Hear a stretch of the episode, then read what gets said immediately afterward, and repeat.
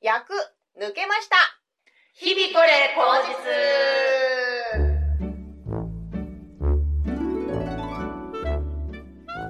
ということで始まりました2020年1月3回目日々これポッドキャストでございますお相手はたぬきご飯の堀と森凛子と大村こまじです。よろしくお願いしよろくおま願いいたす。し役上げおめでとううございます。ありがとうございます役がいつから抜けてるかわかんないんでわかんないんですけど1月1日から抜けるんですかねあれってあよくわからないなんシか節ステム分を境に見たことも、ね、あー言ったり言わなかったりしますけれどもなんと言っても身軽になりましたおめでたいですね。やっぱ何り役抜けた役中だって。役中あれ違うか。役の合間だから役中としましょう。 表現は悪いですなんか違ったな。うんまあでなんもか違う意味は伝われ。と役抜けるのと役抜ける前で何が違いました何にも変わんないですけど、うんなんとなく気が楽ですね何に縛られたんでしょうね私はちゃんとお祓いも行ってたし別に去年もかもなく不可もなくだったんですけど役抜けだなーってふわっと思える30代唯一の役抜けなんでここからまた来年から始まるんですけど前役前役翻訳後役のセットが2回あるんですよ30代あ、そうなんだ。そうなんですよ知らなかっそうそう役の間のお休み期間みたいな感じでそういうことでございますいいですねよかったでございますた。うん。ということで今回もお便りいただいておりますので読ませていただきますねペンネームとんこまさんからでございますありがとうございあまりすが。とうござい送ますりすぎです。でもこれで保たれてるのでね。またぜひお気軽に送ってください。はい日々これ口実の皆さんこんにちはこんにちは。ポッドキャストを毎週楽しく聞いております。さて、また話題のリクエストがあります。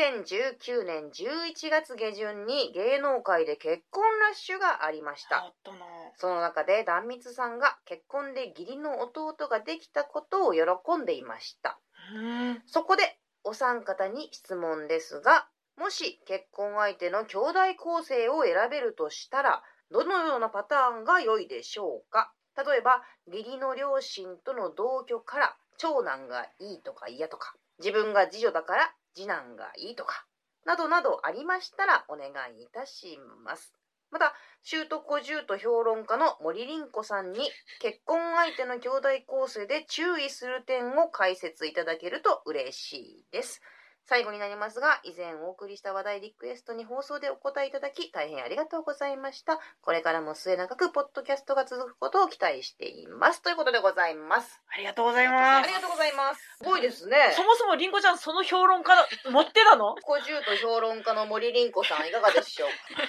あ2チャンネルのそういう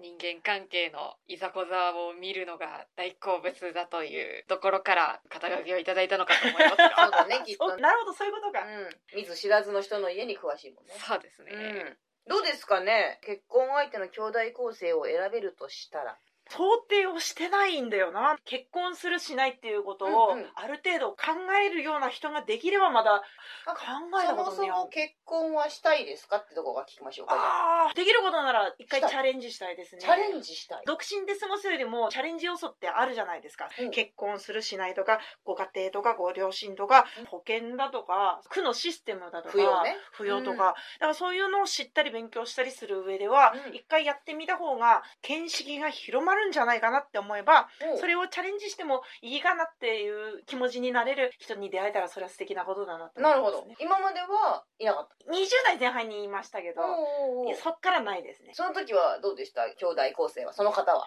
お姉様が一人いるって言ってたけど会わずに終わりました、お母様だけ一回会ったことあるんですけれども、へーうん、お姉さんがいる人はどんな感じでした多分女性が大体こんなもんだろうっての分かってる人なんだろうなって今思えばですけれどもそこまでこう夢も見ずに時々具合悪くなったりするのもそういうもんなんだろうなとか分かってるんだろうなってへー思うとお姉さんとか妹とかいる人ってのはある程度寛容なんだろうかなっていなるほう想定ですね。へえ。じゃあ、女兄弟がいる人はなかなかいいんじゃないか説ですね。そうですね、うんなるほど。堀さんは結婚したいですか全く。あそうはい。ゼロ。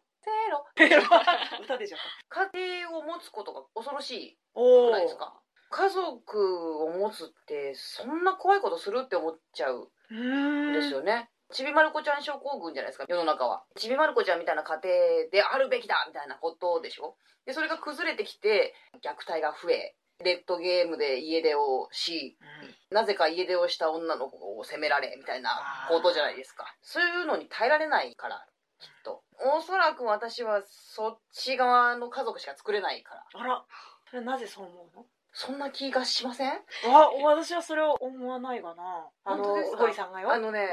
一番の問題点はコミュニケーション能力が高くないっていうことです大体みんなそうだよ でも大体みんなそうだから今の世の中変な家庭になり変な家族構成というか家族状況になってる気がするんですちびまる子ちゃんを Z するならばってそことうでそうしそょうそうそうそうそうでそれが問題が起こるわけで実際に女の子たちには性被害が起こったりとかしちゃうわけじゃないですか、そんな思いをさせるのは耐えられないでしょってなるとああーそうだなってなるとちょっと一旦この辺でっていうあー感覚です私はこの遺伝子は一旦お休みいただいてうんうんって思っちゃうまあよその親戚は持ってるから大丈夫だろうと、まあまあそうですねお任せしましてうんうん、私はちょっと一旦放題と思っているんですよね子供が欲しくないとなると必然的に別に結婚をする必要ないんじゃないかなって扶養とかはね確かに、うんうんでも扶養になってもどうせ働くと思うんですようんうんうんまあもちろんもちろん、先ほど年ぐらいに法律変わってうん扶養で働ける限度もちょっと下がったんですよねうん社保に入る入らないみたいなのとかも、うん多分その金額で私は自由に生きていくことがしんどいからうん、どうせそれ以上働くってなるとじゃあいいじゃんってなっちゃうプラスが見当たらない見、当たらない見当たらない、うんうんちょっとプラスのことあったら教えてください。結婚のいいところ募集 お願いします。りんこちゃんはどうですか？兄弟構成ですよね向こうのへえやっぱり小獣とがいるっていうのは結構辛いんじゃないかなとニヤニヤしとる から。りん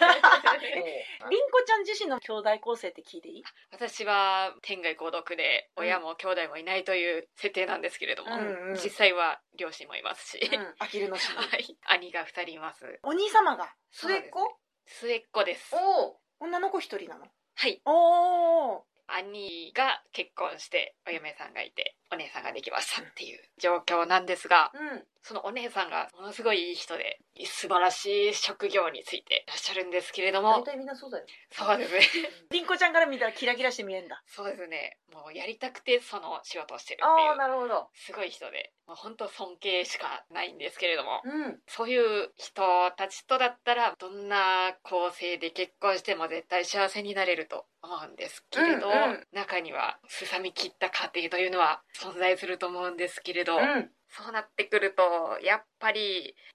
姑はいても仕方ないことなんですが小姑はなるべくいない方がいいんじゃないかなとうん。私は思います。ということは兄弟に女性がいるところはやめた方がいいんじゃないかってことね。そうですね、聞いたところによると姑と揉める家庭は小姑とも揉めるえ聞いたところじゃない見たところでしょ？あ、そうですね。みちゃんでみちゃんで見たところ。みちゃんで見たんでしょ？はい。人の直接聞いたわけじゃないでしょ？そうですね。うん2チャンネルだけじゃなく、ヤフー知恵袋です とか、教えてく変わんない変わんない。質問小町ですかね。ヤフーチェブゴロの似たようなやつ似たようなやつ。うん。あれ、全部そういう問題見てるんで すけ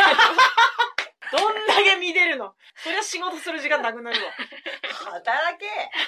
やっぱりリスクを減らすためにも、女性の兄弟がなるべく少ない方がいいんじゃないかななるほとど思ねいます。でもよかったね。兄さんの奥さんは素晴らしい人良かったでで。す。素晴らしい人で。うんその人は兄弟構成も知ってる確か弟さんが、で弟さんも結婚されてて、うんうん子供がいらっしゃって、うん幸せそうな姿を遠目で見たことがあるんですけれども遠目でねどこで会ったのあ 結婚してあーそうかそうか幸せそうな家族だったので、うんよかったなと思ってますじゃありんごちゃんはなるべく男兄弟の人がいいとそういうことですねはいあと長男は危険そかうもしれないなんだ ですねなんそうなんでな なんで長男で持ち家が実家であってさらに土地がいっぱいあったりすると相続の問題とかがややこしくなって絶対それで嫁が責められるんですよあいつはうちの資産を狙ってみたいなことをねあることないこと絶対言ってくるんでね気をつけてくださいねへーはいそうなんだでもうちそうだわ父親は持ち家でそこに嫁いできてるおお母様が、うんうんうん揉め事はさすがに孫には見せなかったもう覚えてないですね、うんうんおじいちゃん死んだ時悲しかったってしか覚えてないあであす 悲しい悲いしいしか覚えてないですねまあまあそんな感じでございますお一人は兄弟に女の人がいない方がいいそしてあと二人は結婚なんか遠い話すぎるっていうことでしたご希望に添えましたでしょうかまたのご投稿お待ちお待ちしておりまます。お待ちしておりますなんと幸の薄そうな三人なんでしょう。本当に。すこういう生き方の幸せもある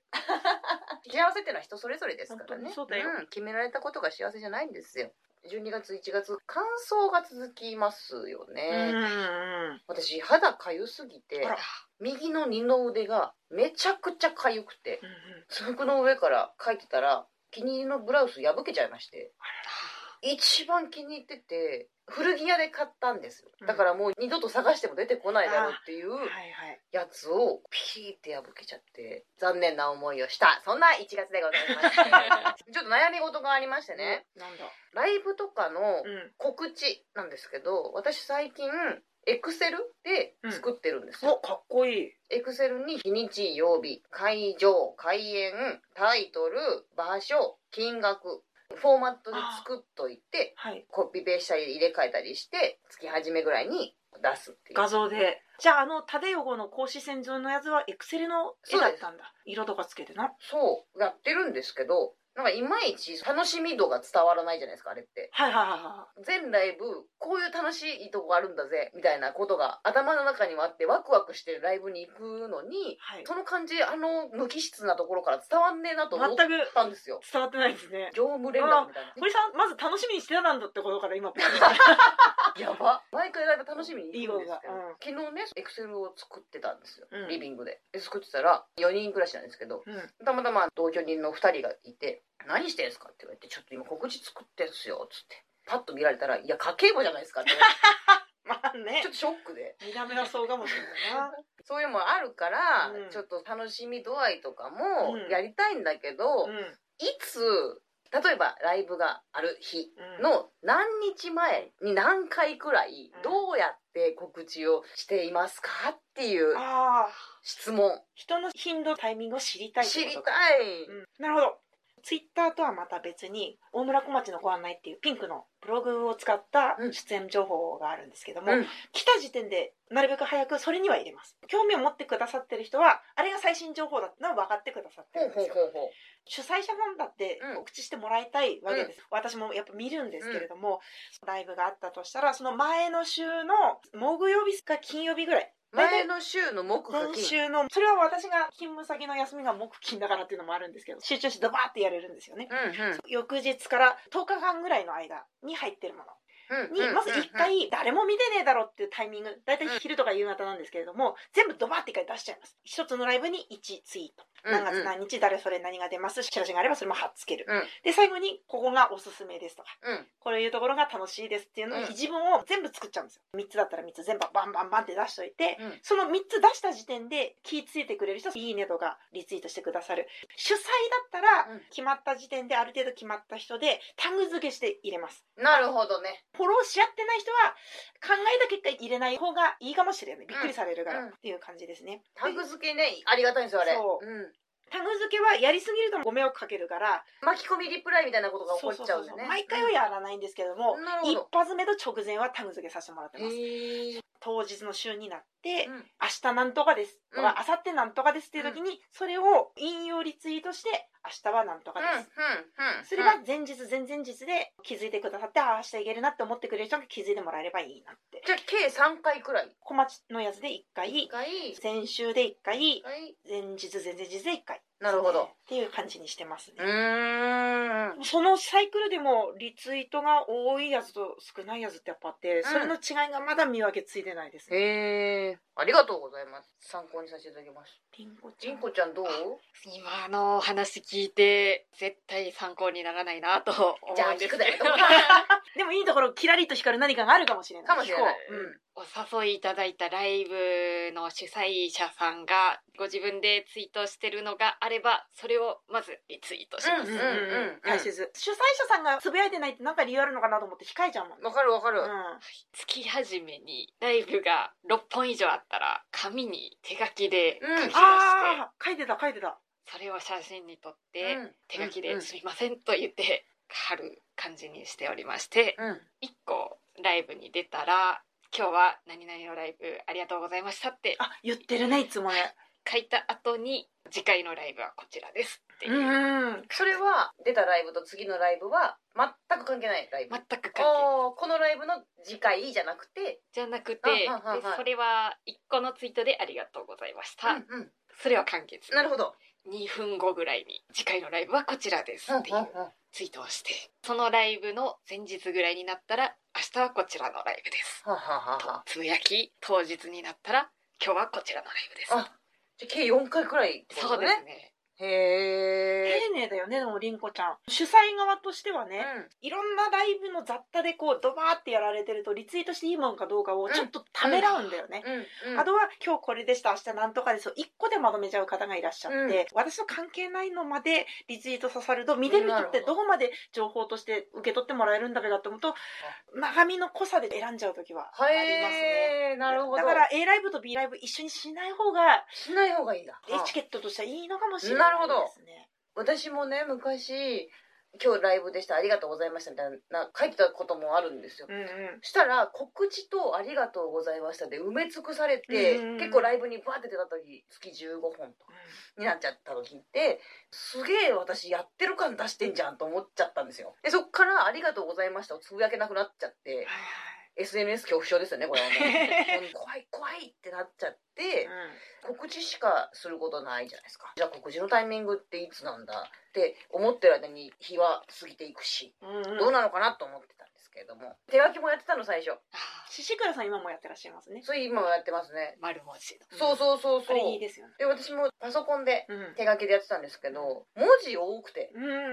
ん。何時何時とか場所どことかうんいくらとかすごい長い名前のタイトルとかあるじゃないですかいや見にくって思ったんうでんすよ、うんうん。でエクセルにしたんですけどやはり無機質だってことになり迷っておる次第でございますがうん大変参考になりましたありがとうございますありがとうございます一個ずつ手書きにすりゃいいのかなあでもそうかも分けた方がいいかもしれない。そうです同ねじ主催者さんが月に2号やってんだったらまあ別だけど基本はうんそれぞれに敬意をとは私は思ってますね。うんうんありがとうございますこれで派生してのご相談なんだけれども、はいうんありがとうございましたツイートをうんしたりしなかったりしちゃうんですよ同じかもしれないですね疲れちゃうのかもしれなくて、うんうん本当に恐縮なんですが自分の反省はあるけれども、うん何も意見がないライブさんもあるんですよね時意々見がない意見がないとてもよかった私は参考になったただ特筆すべきことも私のアンテナが張ってないゆえなんですけれどもありがとうございます以外にかげるところがない時時々あって、うんうん書いたり書かなかったりするのって差別じゃねえべかって思って、なんかそこで書く書かないがまだ安定してないのはそういう理由なんですよね疲れちゃったのが続いてとかかあんまり楽しくなかったのに楽しかったって書くのも嫌ですしね、そうですねうん趣があるとかって表現がいっぱい毎回出ればいいんですけども毎回趣やったらバレるじゃないですかバレるこいつ趣ある時つまんねえなって思われます独特なとかってまあうんいろいろ語彙を増やせばいいわけなんですが、うんそういうことでもないだろうなって思えば「ありがとうございました」一言だけでもやるのはすごくいいことだと思うんですよね、りんごちゃんがやってるようにあれを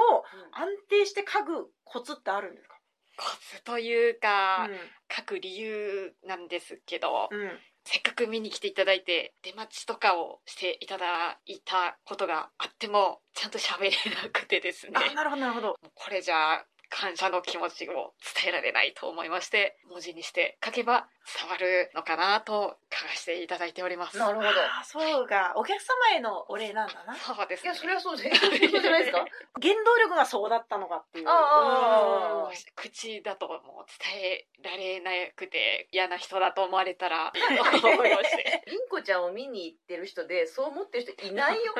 絶対に想定してると思うよ想定してるからこいつなんだって思われたらなんかあれですしなるほどなはいお互いの環境を良好にするため にね好きな人と一緒のライブとかうん写真撮りたくなったりしませんわかります。堀さんと八幡薫さんが並んでた時に、言葉もそぞろに写真撮っちゃった時があったじゃないですか。あのそんなんありましたっあけりました去年の夏ぐらいにうん芸賞で、芸賞で、はいあったんですよ。てっぺんハニーだったかな堀さんはあやめさんの格好で、で八幡さんは都知事さんの格好で、うんうんうん二人で並んでだからわ都知事と大地主だあーうわセットだと思って実質の偉い人どっちだべとか思いながらねニゴニゴ見てて勝手に撮っちゃったんですがあらありがとうございますそれがなかなかいいねをいただきましてワグワグするのって伝わるんだなってう思いますねんワクワクしましょう今年はねそうですねたくさんありがとうございますありちょがっととう長いこと喋りすぎちゃったんで、うんう まいこと切ってください後でお任せくださいはいということで続きましてりんこちゃんいかがお過ごしですか皆さんおせち食べましたか食べてない よコンビニのおにぎりだぞこっちは鬼しめぐらいは食ったかなあー私おせちは絶対毎年食べるので、うんちゃんと年末に買ってたんですけどおせちってお正月に調理をしないで済むように砂糖とか入れて保うん、うん、存食的な役割も果たすって言われてますけど私はお正月1月1日に包丁を出すのも億劫で結局食べることができませんでしたえ何買ったの1月1日はもうだるくてカップヌードル醤油味をもう食べましたあとおにぎりだおにぎりとおせちはどうしてたのおせちは賞味期限が長いのでうん2日以降に食べましたねおせちは何食べたのおせちは声優で うん 出た5点セット買いましいてくら1490円ええかまぼこと、うんナルトと、うん伊達巻きと、うん栗きんとんと黒豆あいいないいあもうそれあればいいよですねうまいうまい十分でも包丁使わずに食べられたらより良かったのになえそれ何に包丁使うのかまぼこを切ったりですとか切ってないやつ入ってんだそうですなるほどなるほどだで巻きもそうだなんだかなそうですね、伊達巻きも我慢できなくて半分は丸かじりしてたんですけどそれダメよワイルドだな本 まあでも当にちゃんと2日以降は切って食べまいしたやいやいやいや一発目かじってるからダメだからそういうことしちゃ本当おせちのありがたみよそれぞれ意味込められてんだからさ恵方巻きじゃねえんだから本当だよ季節違うんだよもう現代のおせちはカップヌードルです ねそんなわけないエビも入ってます長く伸びますようにっつってああいいな因縁つければ何でも因縁って因縁じゃないかめでたいことつければね、うん何が何一でも番好きですかおせちわあお餅お餅あーでもあれじゃないけどおせちじゃないかもしれないけど、うんあーお正正月月での日だでも伊達巻きも私好きですねはい卵のふわふ伊達わ巻堀さんは私いっぱいあるもうおせちすごい好きなんですよそうが黒豆好きでしょ、うんうんなます好きでしょごまめ好きでしょうあとあのくわいん、うん、はいはいはいも好きなんですようまいなおせちに入ってるもんほとんど好きあの奈良漬けとかあのお酒の匂いするやつ以外はうんうんうんうん全部好きだから食べたいんですけどもう何十年も食べてないであすれお世辞をバーッと見渡して玉ねぎ入ってそうなのってないですかなますぐらいかななますは大根と人大参根なんで入ってないです地域によって違うのかな基本的に玉ねぎ大丈夫か入ってないかもポテトサラダとか作ればああ入っちゃうかもしれないですけどはいはいおせち食べたいですおせちください、募集募 集毎週何かしら募集いいですね募集のコーナーあの堀さんに怒られたいのコーナー私やりてえなと思ってるんですけどね怒られたい堀さんに怒ってもらいたい人募集して その受賞に対して堀さんが一言何かこうピシッて言ってもらうっていうコーナーをいつかやりたいですいつかやりましょう堀さんに怒られたい人も 募集吉して木まりすさの次は堀だってねああでもそれでいいと思うんですよ吉木りさチコちゃん堀ですねそうですね、んあと私のイメージは、うん夜タモリのうん宮沢りえさんが何かしらにおごるっていうコーナーがあって、へえ振り向いて何とかしちゃダメでしょっていうようなやつがあったなんでるすほよどあれのイメージなんですけど堀さんにあれやってもらいたくってそれ動画にしましょうかじゃあ、 堀さんにうん怒ってもらう動画、うん考えましょうコンテそンうしツはましょう、はいありがとうございますありがとうございます小町さんいかがお過ごしですか私言いたかったやつは先ほどの「ありがとうございました」問題だったんでちょうどよかったです今回スムーズですね、はい前回のあのおみくじ流れ といい気が合ってきましたねよかったよかっ月の満ち欠けに操られたなんかの電波がそうでした私ら月の満ち欠けに操られてるかもしれないです すごいですねさあ、ということで、今週のラッキー栄養素のコーナーでございます。こちらのコーナーはですね、管理栄養士の資格を持っている森凛子ちゃんが、独自の目線で今週食べるとラッキーだよという栄養素を教えてくれるコーナーになっております。今週のラッキー栄養素は何でしょうか今週のラッキー要素は養蚕です養蚕え蚕買うやつそれ違う 違蚕買うやつじゃない違ういや違うか糸紡がないすまないが漢字で書くと葉っぱの酸っぱいの酸ああようさん葉酸うんこちらはですね赤血球を作るのに役立ちますおう鉄に次いで貧血予防になる栄養素の一つへえこちらが不足するとうんそれも貧血になります、うんうんうこちらの葉酸ほうれん草ん出たよほうれん草最強説が出てますね ほうれん草ほうれん強草いはすごいですうん小松菜ですとかあと青汁によく入ってるケールケールねうん青い葉っぱがおすすめですのでぜひ食べて健康に過ごしましょ貧血に気をつけてくださいチンゲン菜はどうなるうチンゲン菜にも入ってますおへおーそういう葉っぱにはそう葉っぱには大体入ってだから養蚕だ4歳おなるほどねじゃあ野良棒も入ってる入ってます難しいなもうドラ ボが2週前の話だけど、うんほうれん草がとにかく強いから毎日皆さんほうれん草食べてくださいポパイが強い理由が分かったね確かにその通りですね本当だほうれん草ばっか食ってますもんねねはいそういうことか葉っぱで喜んでる男子見たことねえもんな年いってくると変わるかもしれないあそうださあということでいきましょうせーの今日もいい日でしたね今週のポッドキャストはここまででございますお相手はたぬきご飯の堀と森凛子と大村小町でしたありがとうございましたまた来週